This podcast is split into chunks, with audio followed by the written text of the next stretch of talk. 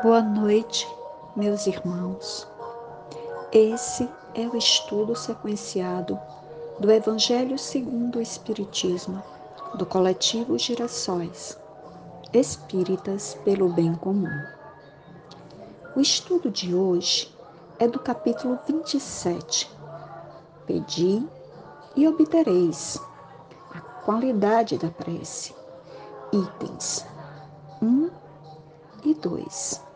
Mas antes, vamos fazer a nossa prece.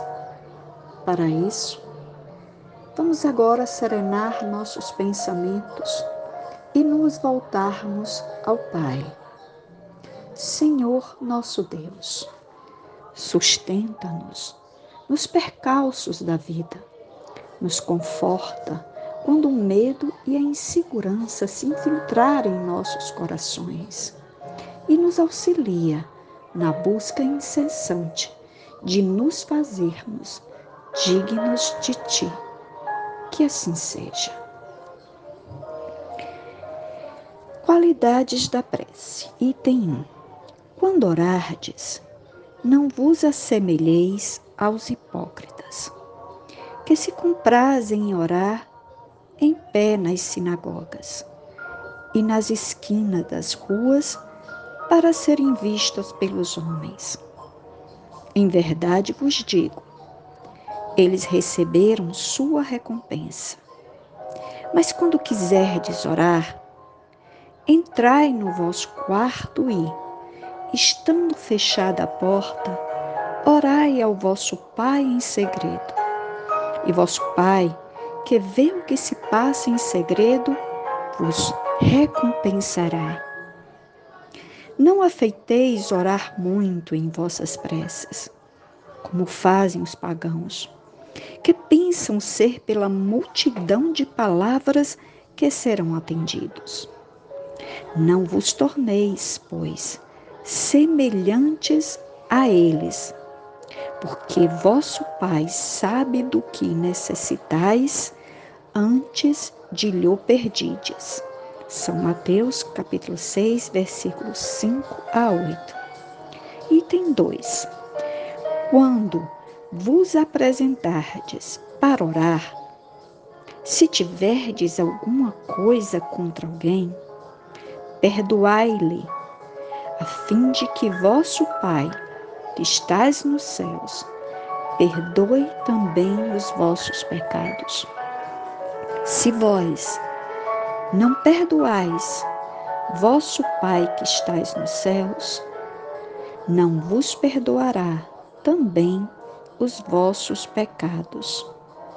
São Marcos, capítulo 11, versículo 25 a 26. A prece, ela deve ser sempre um ato íntimo de conversa com o Pai ou a quem a ela dirigimos não precisando, pois, de um lugar determinado ou especial. Mas vem a hora, e já chegou, quando os verdadeiros adoradores adorarão o Pai, em espírito e verdade. Diz João, no capítulo 23, é, no item 23, versículo 23. Ou seja, vivendo as suas leis, na prática do bem a todos e a si mesmo. Sentindo o bem, pensando o bem e fazendo somente o bem, irradiando, está-se em contínua oração a Deus, ligada a Ele. Mas alcançar o bem, né, esse objetivo maior que cada um de nós temos, ainda se encontra distante da humanidade terrena, devido à nossa imperfeição, mas se constitui em um ideal a ser alcançado através do esforço individual e coletivo em superar as mazelas morais. Por isso, a prece é vista como um estímulo no momento em que o homem se dispõe a esquecer sua vida comum procurando ligar-se diretamente a Deus, quer seja para agradecer ou para pedir seu amparo e sua proteção.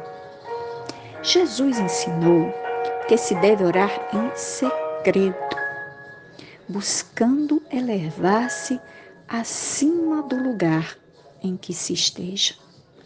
É o momento do eu e o Pai.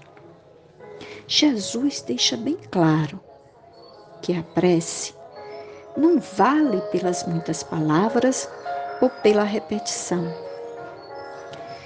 nem mesmo pelo jejum ou pelo número de missas, cultos né, que é assistido, mas pelo sentimento que se tem no momento em que nos dirigimos a Deus. Esse recolhimento íntimo é necessário para que possamos ser sentimento e razão na hora da prece, formando uma linha de luz a quem a ela nos dirigimos.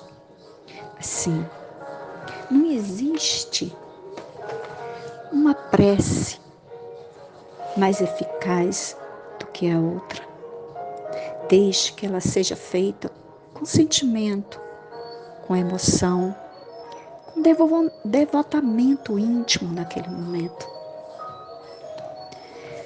Por isso, meus irmãos, um Pai Nosso, quando feito com sentimento, uma Ave Maria feita com sentimento, pensando em cada palavra dita, é uma prece cheia de amor que se eleva a Pai.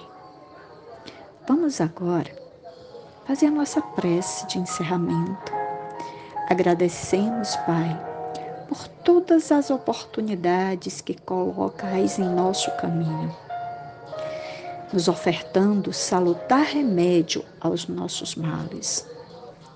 Que tua assistência traga proteção e auxílio a toda essa humanidade desventurada e que cada vez mais possamos compreender tuas sábias leis, que assim seja.